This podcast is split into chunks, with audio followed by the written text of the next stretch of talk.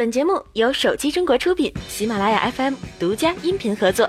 上周，特斯拉正式发布了 Tesla Semi 半动电挂卡车和第二代 Roadster 电动跑车。Semi 作为一款重型的电动半挂卡车，其外形相当炫酷，有不少分析师质疑它的性能和续航。但根据特斯拉官网介绍，高配版一次充电可以行驶五百英里，约合八百零五公里；就算是最低配版，一次充电也能达到三百英里，约四百八十三公里。在新的充电方案支持下，可在三十分钟内提供行驶四百英里。约合六百四十三点七四公里的电力，并且特斯拉还承诺在一百万英里行驶里程内不会出现故障。这款电动卡车将于二零一九年量产，目前接受五千美金预定，售价还没有确定，预计为二十万至二十五万美元。在其发布不到二十四小时的时候，零售巨头沃尔玛一口气预定了十五辆，加拿大杂货巨头 Loblaw 也已经预定了二十五辆。市场调研机构 Canalys 发布数据称，苹果公司在2017年第三季度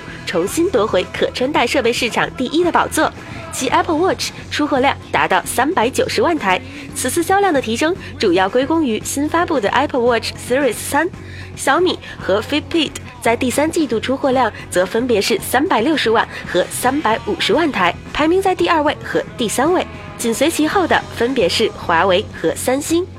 据 IDC 最新数据显示，小米成为印度市场2017年第三季度第一大手机品牌，凭借920万台手机出货量，在印度市场拥有百分之二十三点五的市场占有率，与去年同期相比，增长约为百分之三百，使其成为印度市场发展最快的智能手机品牌。根据统计，红米 Note 四、红米四以及红米四 A 三款智能手机跻身2017年第三季度印度智能手机销量前五。不仅如此，在进入俄罗斯市场仅一年后，小米的市场份额就已经上升到第三位，市场份额达到了百分之十一点一。小米的全球市场份额已经从去年同期的百分之三点七增加到了百分之七点四，持续强势反弹，并站稳了全球前五。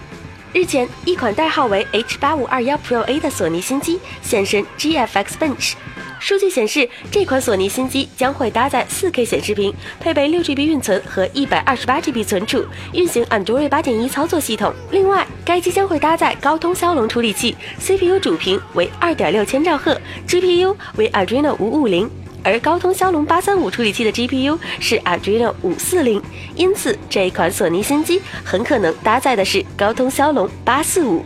在全面屏、大行其道的手机市场，索尼会在外观设计方面带来什么突破吗？好了，本期的节目就是这样了，我们下期再见。